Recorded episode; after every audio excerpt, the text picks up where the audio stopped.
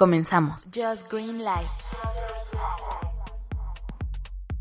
Martes 5 de junio del 2018, sean bienvenidos a Just Green Live. Antes que otra cosa, seguramente me van a estar escuchando un poco extraño, no lo sé todavía porque es mi primera grabación desde un equipo nuevo. Abandono Mac OS, jamás pensé que diría eso, pero Así es, me cambio a Windows y ya les explicaré en otro episodio por qué.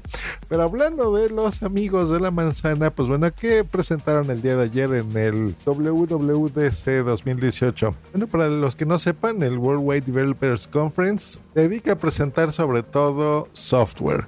Y eso es lo que nos enseñaron el día de ayer, los nuevos sistemas operativos de todos sus dispositivos. Comenzamos con iOS 12 que llega a partir del próximo mes de septiembre con algunas novedades. Por ejemplo, se están enfocando mucho al rendimiento, lo cual me gusta, porque incluso en la demo pusieron un teléfono relativamente viejo, un iPhone 6, en donde hacen énfasis que va a tener hasta un 40% más rápido y ya solucionado el problema de las baterías. Recordarán Así que a partir del iPhone 5S todavía, si lo llegas a tener hasta por supuesto cualquier actual, lo podrás actualizar sin ningún problema. Muy enfocados en la realidad aumentada, ¿eh? demasiado creo yo, pero bueno, me han copiado bastante bien de, de Android las notificaciones, los animojis, que ahora ya van a ser eh, de ti mismo, ¿no? Con los mimojis. Sí, ya sé que todo el mundo está diciendo, sí, se lo copiaron a Samsung ahora. Pues sí, pero yo creo que todo el mundo se lo copió a Nintendo. no he escuchado nada de eso, pero Nintendo fue el primero que, que los hizo. Eh, no importa, miren, con que todo el mundo esté contento y disfrute sus aparatos tecnológicos, pues vale la pena. FaceTime grupales, muy bueno, eh, casi sin límites, 32 personas hablando a la vez.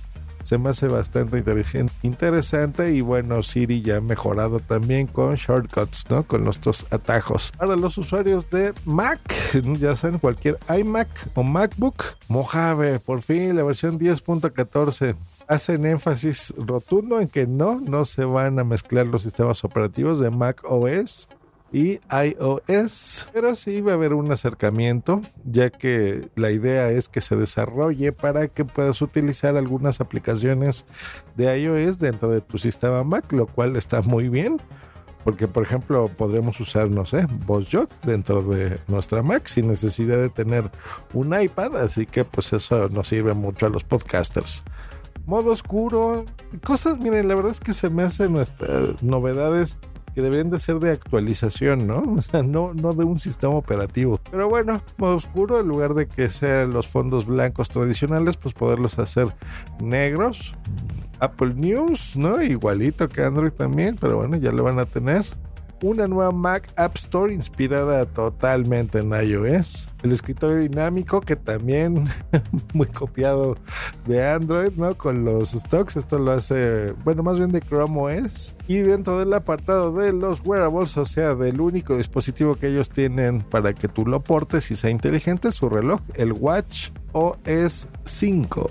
Tiene cosas interesantes, por supuesto, mejoras en la salud, bienestar, nuevos retos, le van a incluir una aplicación de walkie-talkie. ¿Se acuerdan esos aparatos que usaban nuestros papás cuando eran niños para comunicarse entre ellos? Y todas las series que hemos visto como Stranger Things y demás, pues bueno, en tu reloj. Está bonito. Y por supuesto mejoras de los servicios que ya tienen, ¿no? O sea, las notificaciones mejor, Siri también. Para el de contar, realmente esta ha sido una keynote que la siento muy desangelada, ¿no? Yo recuerdo que antes una keynote en el WWDC era cosa seria, ¿no? Habían muchas novedades. Siento que ahora no, son actualizaciones. Creo que esto ya lo he dicho en keynotes anteriores. No, no noto esa innovación. Veo que les falta mucho desarrollo en inteligencia artificial, ¿no? Todavía presentan, por ejemplo, la aplicación de noticias, ¿no? Que un grupo de editores de Apple, pues te va a poner lo, que ellos sientan que es más relevante para ti. Cuando, por ejemplo, en Google, pues no, es, es totalmente predictivo a ti, ¿no? Por esa inteligencia artificial, por lo que tú busques, por las noticias que sean de interés para ti. Por supuesto, te pondré las cosas eh, y novedades más interesantes del mundo, pero más enfocado a lo que tú haces y buscas, ¿no? Si tú eh, tu teléfono ve que te comportas más eh, buscando conciertos y música y para ti eso es lo importante, pues bueno, la idea es que te, que te y, y eso es lo que estamos viendo aquí. Bueno, en Apple no, aquí intervendrán humanos todavía.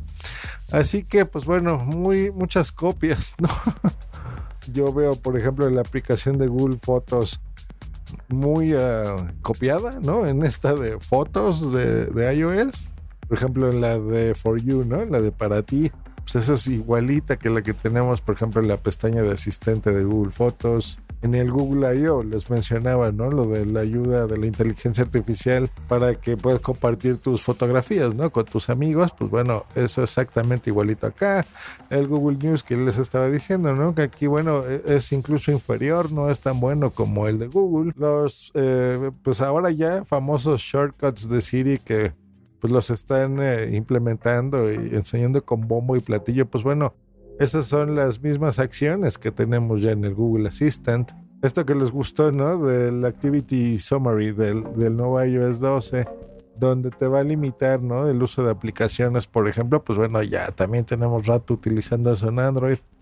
O el, aspecto en el de los hijos, ¿no? De, limitarles el uso en tiempo eh, a los dispositivos, a los miembros más pequeños de la familia, pues bueno, eso lo tenemos con Google Family Link.